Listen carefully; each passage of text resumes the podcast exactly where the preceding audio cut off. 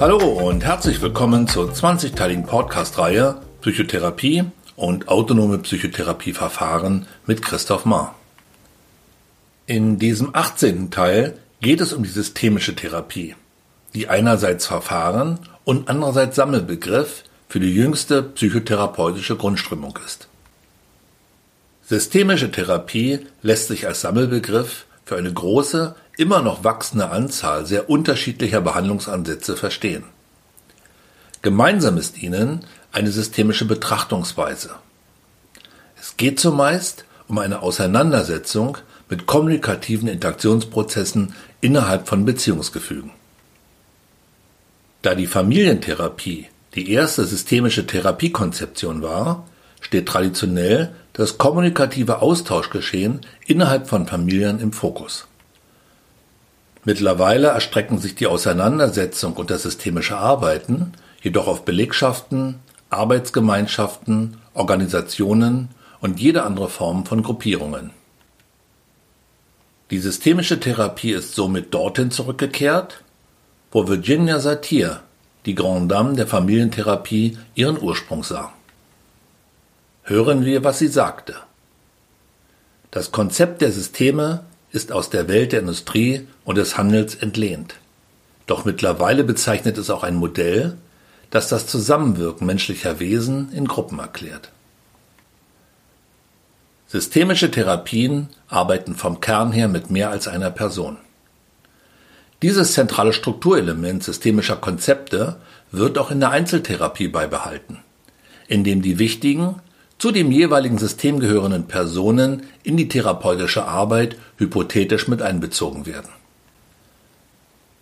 Aus systemischer Sicht haben Symptome und problematisches Verhalten für das jeweilige System eine stabilisierende Funktion. Symptome und problematisches Verhalten dienen dazu, die Homöostase, also das Gleichgewicht eines Systems, aufrechtzuerhalten. Symptome und andere Auffälligkeiten werden nicht als krankhaft erachtet, sondern als Reaktionen, die trotz all ihrer Problematik grundsätzlich verstehbar sind. So wird der Betreffende in seinem unbewussten Ansinnen, das System zu stabilisieren, zum Symptomträger. Da alle Teile eines Systems durch zirkuläre Kausalität und Rückkopplungsprozesse in Wechselbeziehungen zueinander stehen, hat jeder Veränderungsprozess einer x-beliebigen Person als Teil eines spezifischen Systems unweigerlich Auswirkungen auf die anderen Teile.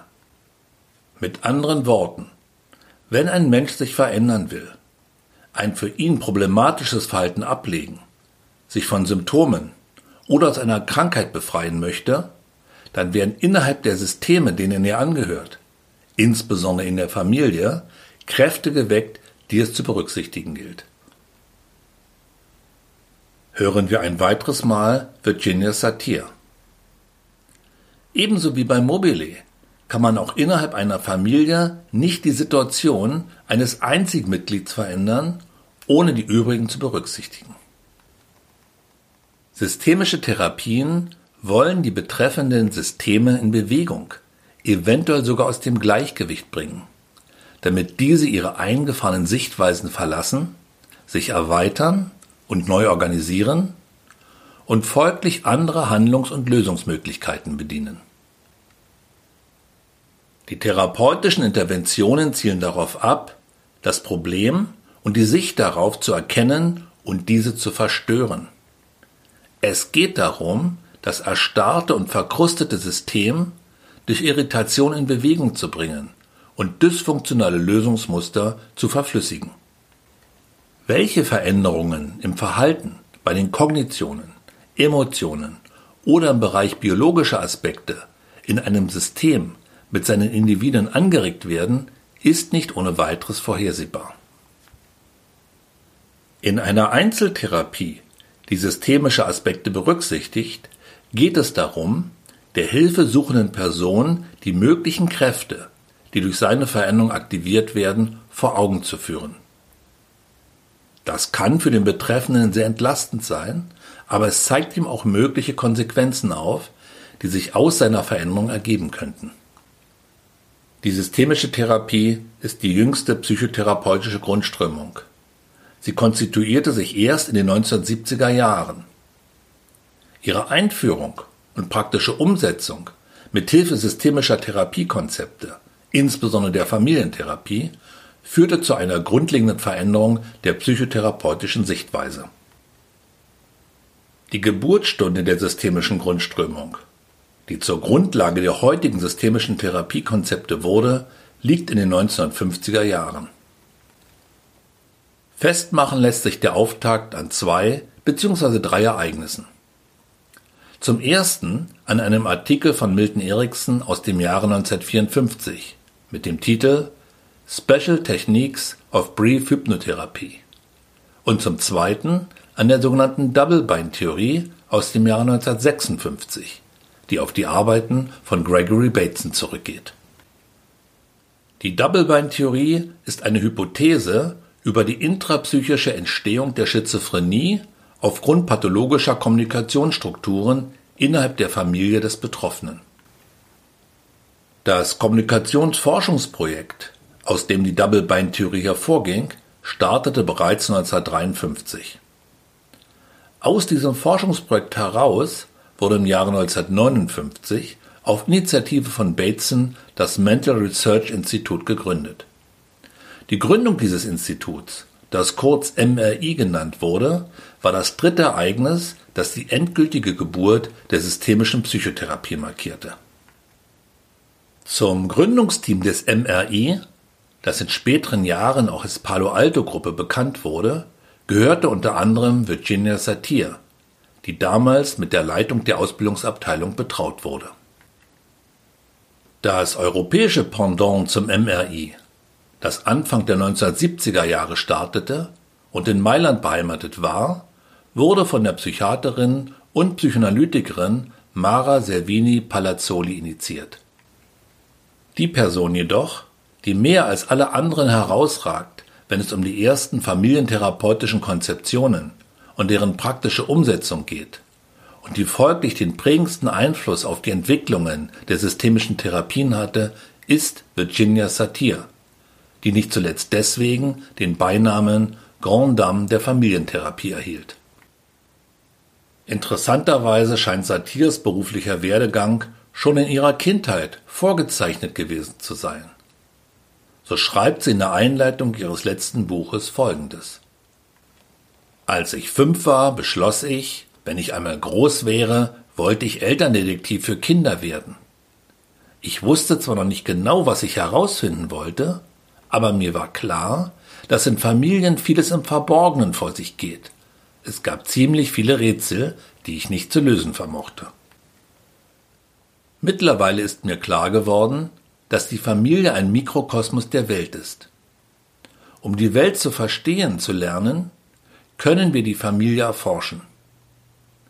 Themen wie Macht, Intimität, Autonomie, Vertrauen und Kommunikationsfähigkeit sind wichtige Bestandteile unseres Lebens in der Welt. Wer die Welt verändern will, muss die Familie verändern. Weiter schreibt sie, das Leben in der Familie ähnelt einem Eisberg. Die meisten Menschen sind sich nur eines Zehntels dessen bewusst, was in der Familie vor sich geht, nämlich jenes Zehntels, das sie sehen und hören. Eine maßgebliche Entwicklung, die in erster Linie auf Virginia Satir zurückgeht, ist die Familienskulptur, deren Ursprung im Psychodrama von Moreno liegt. Hier sei daran erinnert, dass Satir ab 1963 ebenso wie Moreno und Pearls am Esalen Institut lehrte wo diese drei großen Persönlichkeiten der Psychotherapiegeschichte sich seinerzeit gegenseitig beeinflussten.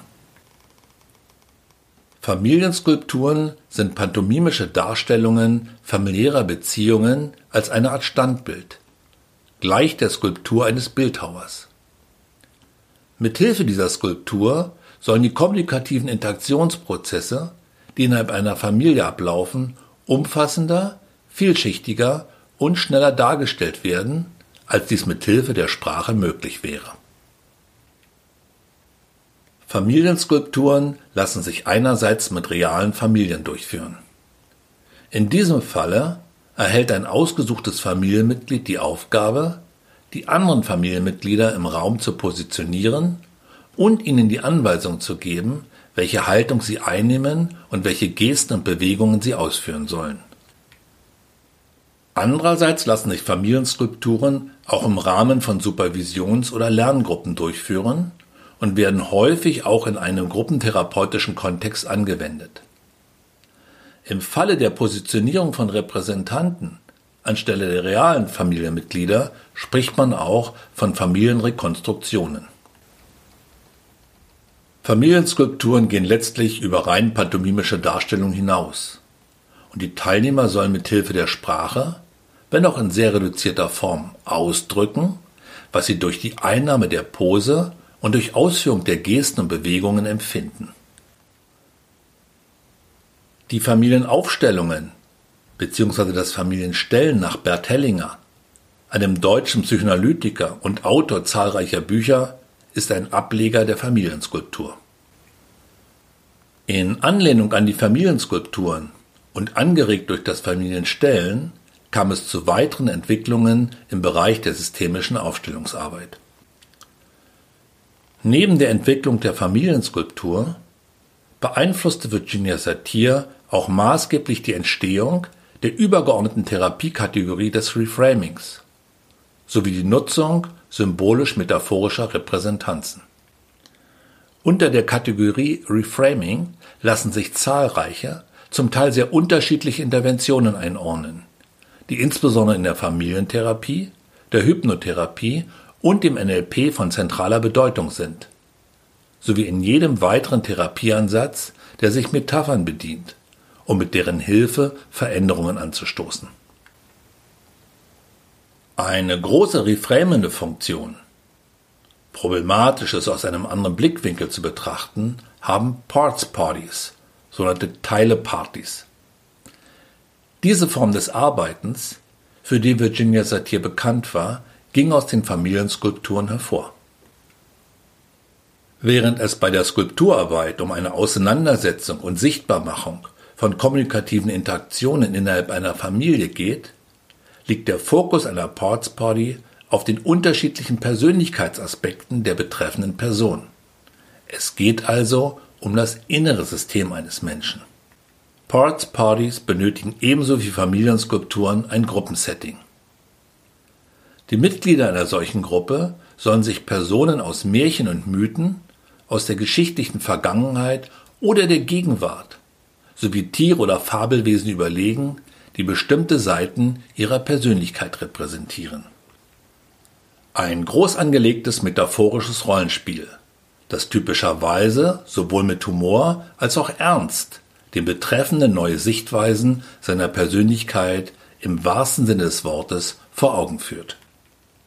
Wenn euch diese Folge gefallen hat, würde ich mich freuen, wenn ihr diesen Podcast abonniert und positiv bewertet.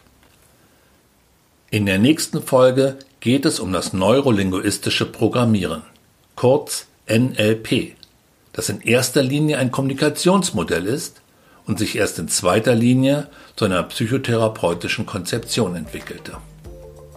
Weiterführende Informationen von mir und meiner Arbeit findet ihr auf www.institut-christoph-mar.de.